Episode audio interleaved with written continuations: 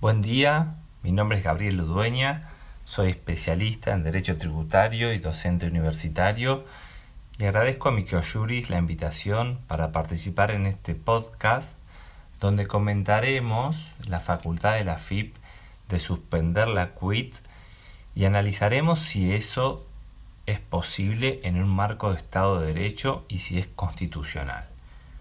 Bueno, podemos empezar por preguntarnos qué es la quit y para qué sirve. Bueno, la quit es la clave única de identificación fiscal, asocia al contribuyente con un número, pero lo más importante es para qué sirve. Y sirve para la vida normal, cotidiana del contribuyente en cuanto se relaciona económicamente con otros fiscos y con sus clientes y proveedores. O sea, sirve para toda la vida comercial. ¿eh? Por lo tanto, eh, analizado para qué sirve, llegamos a la conclusión de que si está inhabilitada es un grave problema, lo que se ha llamado a señalar esa cuestión como la muerte comercial del contribuyente, eh, tener inhabilitada o suspendida la quit. Pero si nos preguntamos ahora si el fisco tiene facultades, si la FIP tiene facultades para suspender la quit, para bloquear la constancia de inscripción, bueno, tenemos que señalar una breve evolución en este sentido y señalar que la FIP empezó a utilizar esta herramienta en el 2012 a partir de una resolución general 3358 donde sufrió un fuerte rechazo por parte de la jurisprudencia, por ejemplo, el fallo de SMED o FDM Management, donde se decía que la FIP no tenía una facultad legal para suspender la quit, bloquear o cancelar. Técnicamente se trataba en ese momento de la cancelación. Estas críticas que recibió el fisco, bueno, fueron disipándose con la Resolución General 3832 a partir del 2016, que es la que hoy se encuentra vigente, donde ya no hablamos de cancelación de la quit, sino que hablamos de estados administrativos de la quit. Hubo una cierta gradualidad. Hoy la quit puede estar activa, limitada o inactiva, y obviamente si está limitada o inactiva, implicará unas graves consecuencias para el contribuyente, lo que me lleva a preguntarme si ha cambiado algo para que nada cambie.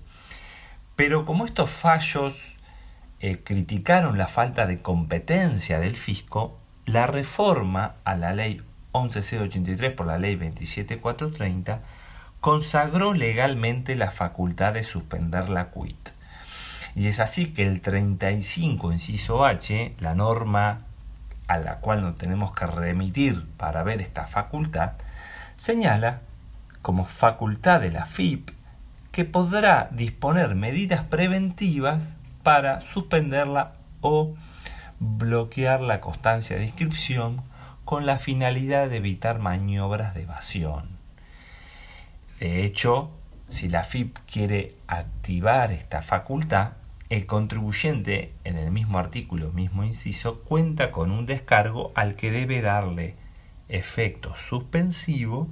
Sin embargo, luego que resuelva la FIP, el contribuyente podría ir a la vía judicial con efecto devolutivo. Es decir, hoy la FIP tiene una facultad que está consagrada en la ley 11683, artículo 35, inciso H, e incluso hay una descripción del pequeño procedimiento que tiene que transcurrir el contribuyente, que es interponer un descargo. Eso solamente debería evitar que la afectación continúe, porque tiene que resolverlo con efecto o tiene que darle efecto suspensivo la FIP. Esa es una cuestión importante.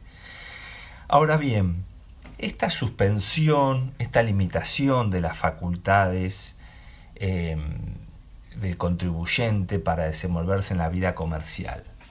Eh, ¿Podemos hablar que tienen carácter penal?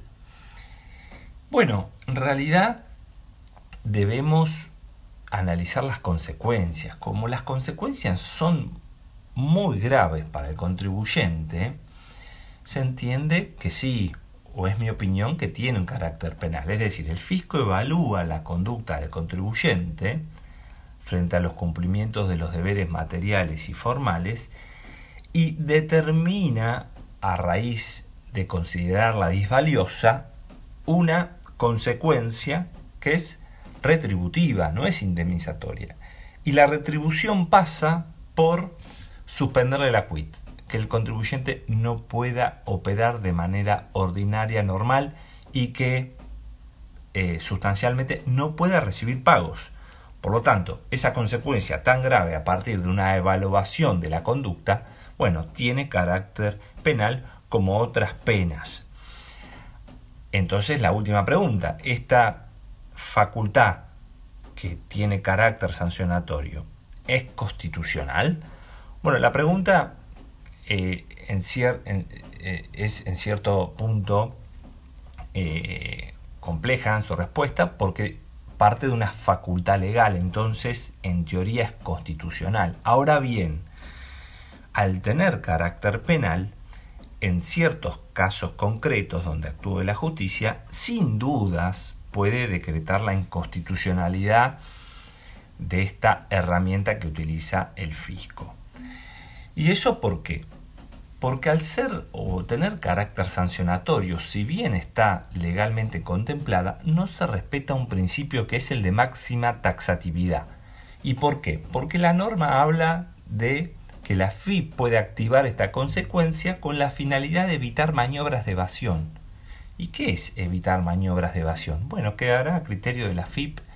Es bastante complejo definir el término de evasión, hay situaciones de economía de opción, hay situaciones de ilusión, y la realidad es que no sabemos bien qué hablamos cuando referimos evasión. De hecho, el delito de evasión tiene ciertos montos mínimos para que se configure, que es muy difícil determinarlo en este estado inicial de lo que puede ser una inspección. Pero también eh, es desproporcionada. La consecuencia jurídica que equivale a la muerte civil es desproporcionada frente al incumplimiento en la mayoría de las situaciones. El contribuyente queda relegado a la marginalidad. Conclusión. ¿Es una facultad legal? Sí, es una facultad legal. ¿Cumple con el principio de legalidad? Sí, pero no con el de máxima taxatividad que tiene que tener una sanción.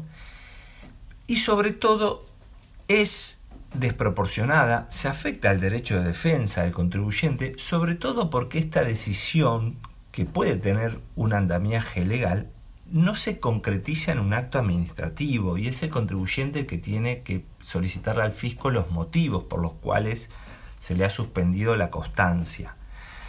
Vale anotar aquí el fallo Baena de la Corte Interamericana de Derechos Humanos que refiere que en cualquier procedimiento donde pueden afectarse los derechos humanos, tienen que respetarse las garantías mínimas del derecho de defensa.